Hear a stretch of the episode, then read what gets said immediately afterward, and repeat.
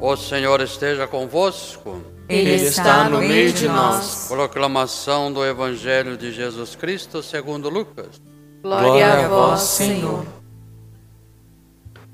Naquele mesmo dia, o primeiro da semana, dois dos discípulos de Jesus que iam para um povoado chamado Emaús, distante 11 quilômetros de Jerusalém, conversavam sobre todas as coisas que tinham acontecido Enquanto conversavam e discutiam, o próprio Jesus se aproximou e começou a caminhar com eles. Os discípulos, porém, estavam aqui como cegos e não o reconheceram. Então Jesus perguntou: O que ides conversando pelo caminho? Eles pararam com o rosto triste, e um deles, chamado Creófas, lhe disse: Tu és o único peregrino em Jerusalém que não sabe o que lá aconteceu nestes últimos, últimos dias? Ele perguntou: O que foi? Os discípulos responderam: O que aconteceu com Jesus, o Nazareno, que foi um profeta poderoso em obras e palavras diante de Deus e diante de todo o povo. Nosso sumo sacerdote nossos chefes o entregaram para ser condenado à morte e o crucificaram. Nós esperávamos que ele fosse libertar Israel, mas apesar de tudo isso, já faz três dias que todas estas coisas aconteceram. É verdade que algumas mulheres do nosso grupo nos deram susto.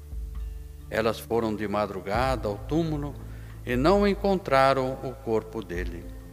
Então voltaram dizendo que tinha visto anjos e que estes afirmaram que Jesus está vivo. Alguns dos nossos foram ao túmulo e encontraram as coisas como as mulheres tinham dito. A ele, porém, ninguém ouviu.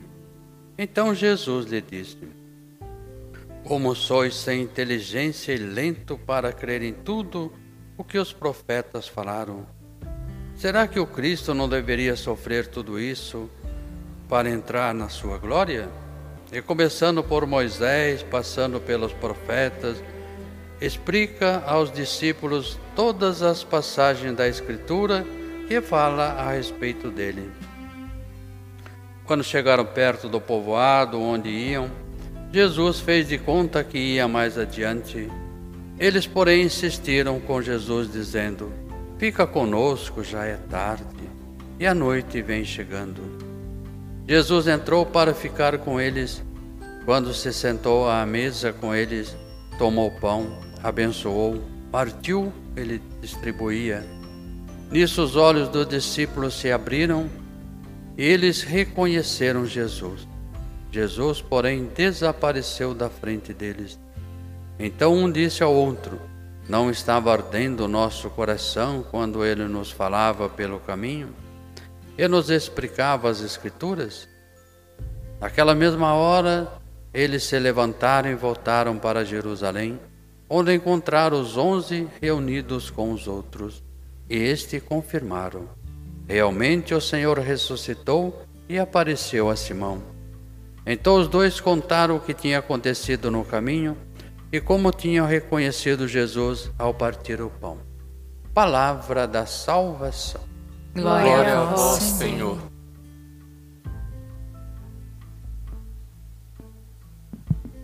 Queridas irmãs, queridos irmãos, nós continuamos nossas catequeses pascais e contemplamos tanto na primeira leitura de Atos dos Apóstolos como na segunda leitura da primeira carta de Pedro o testemunho fiel de Pedro, um homem totalmente transformado após a experiência da ressurreição do Senhor e de Pentecostes.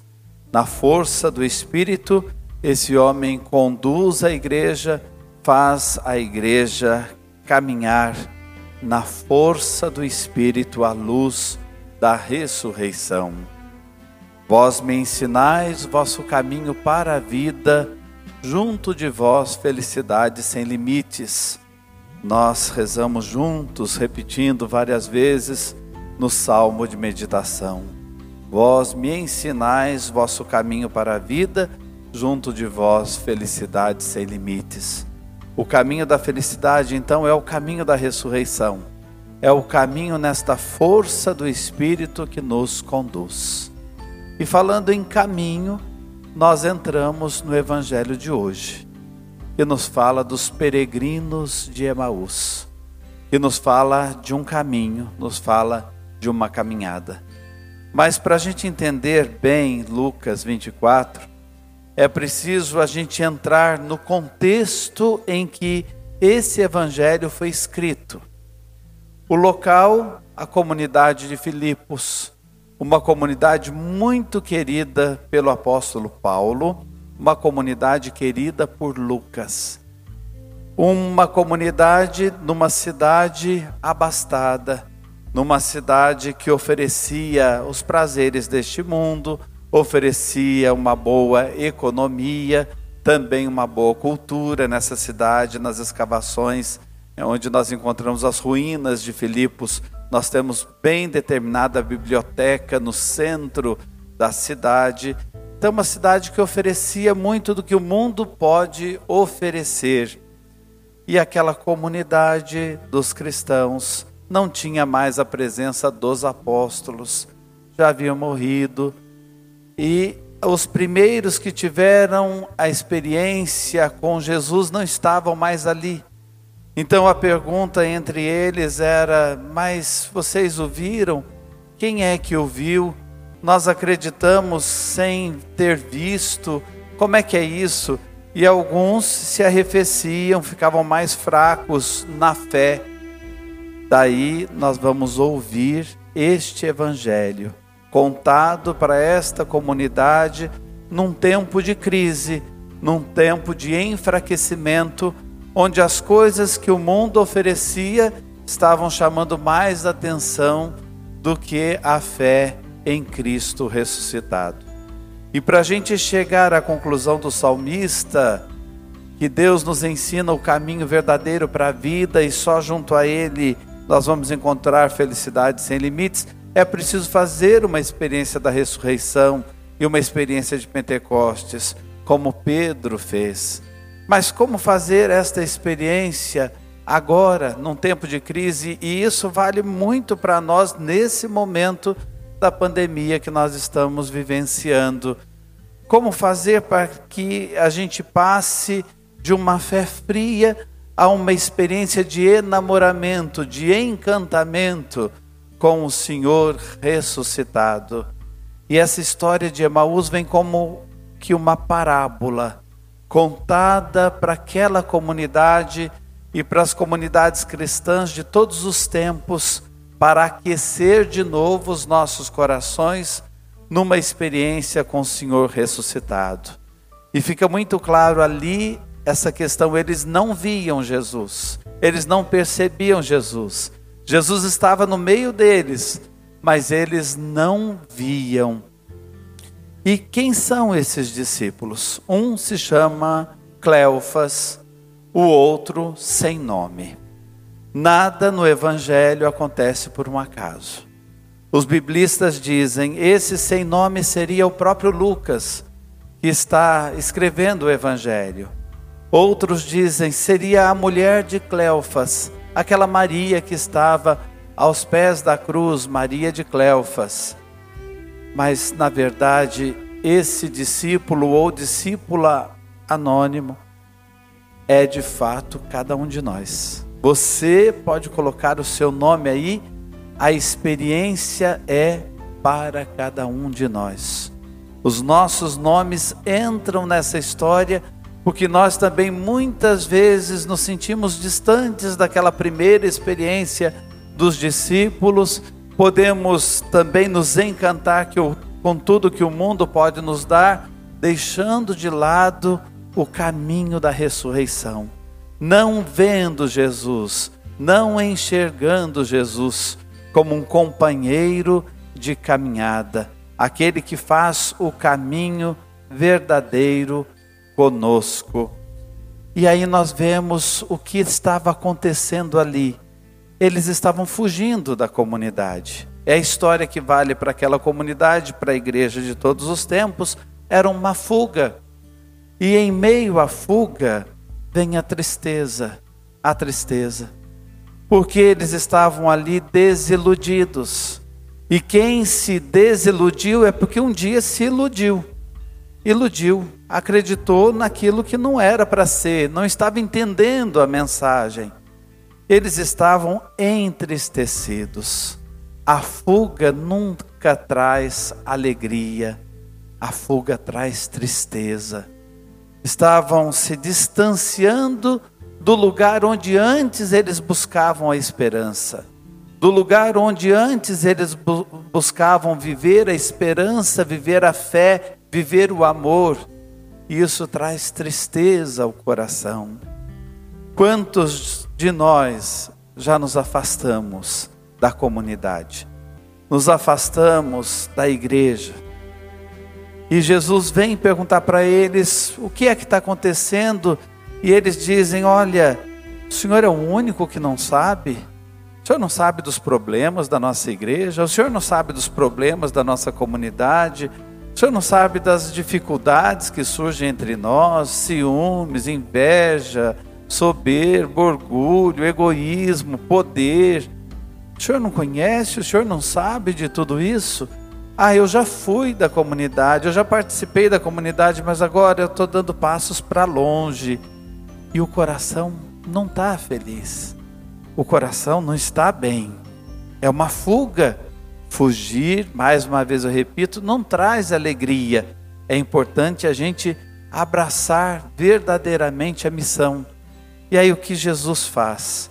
como um grande psicólogo, como um grande diretor espiritual, como um grande conselheiro, ele faz a tristeza sair de dentro daqueles corações.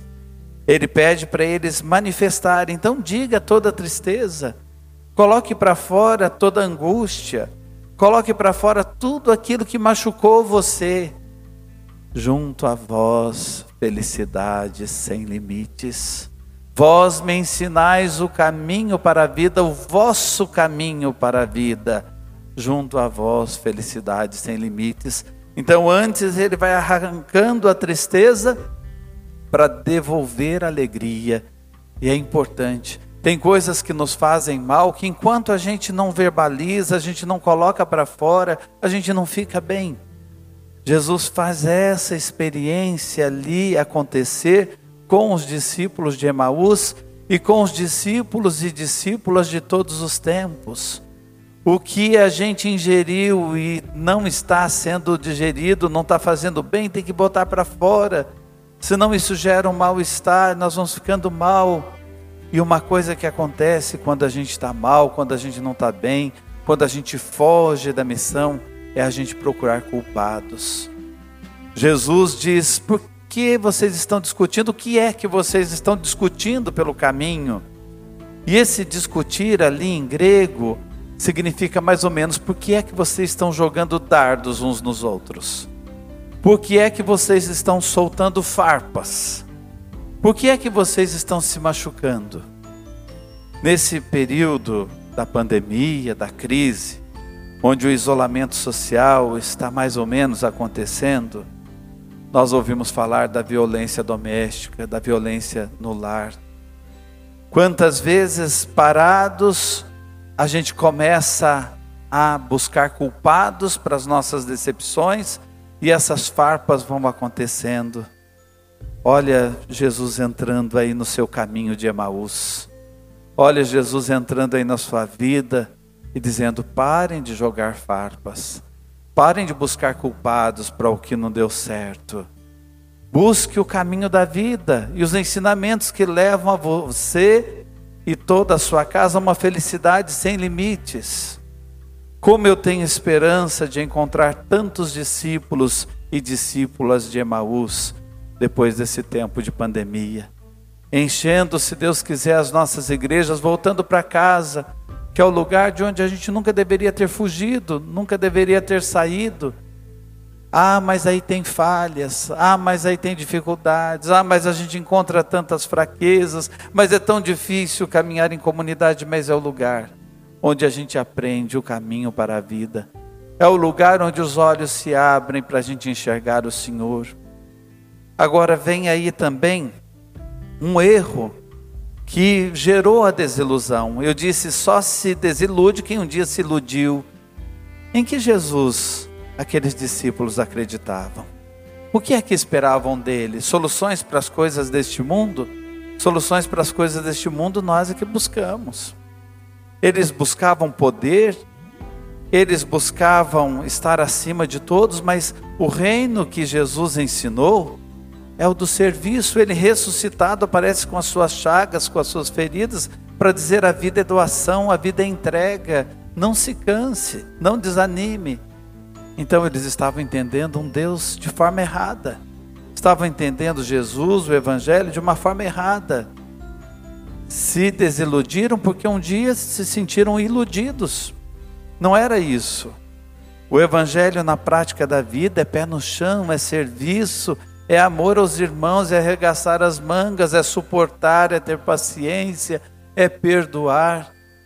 Então aqueles desanimados estavam cabisbaixos, entristecidos, voltando para sua rotina, mais uma vez fazendo a ligação com a comunidade de Filipos, onde estava Paulo, onde estava Lucas, e como tantas comunidades no decorrer da história, como nós aí acontece uma coisa formidável.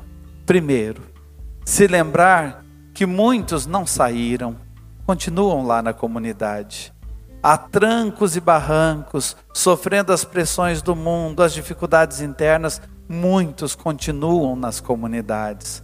Eles têm para onde voltar. A paróquia continua, a igreja continua, a pastoral continua, o grupo continua, eles estão lá, isso é maravilhoso.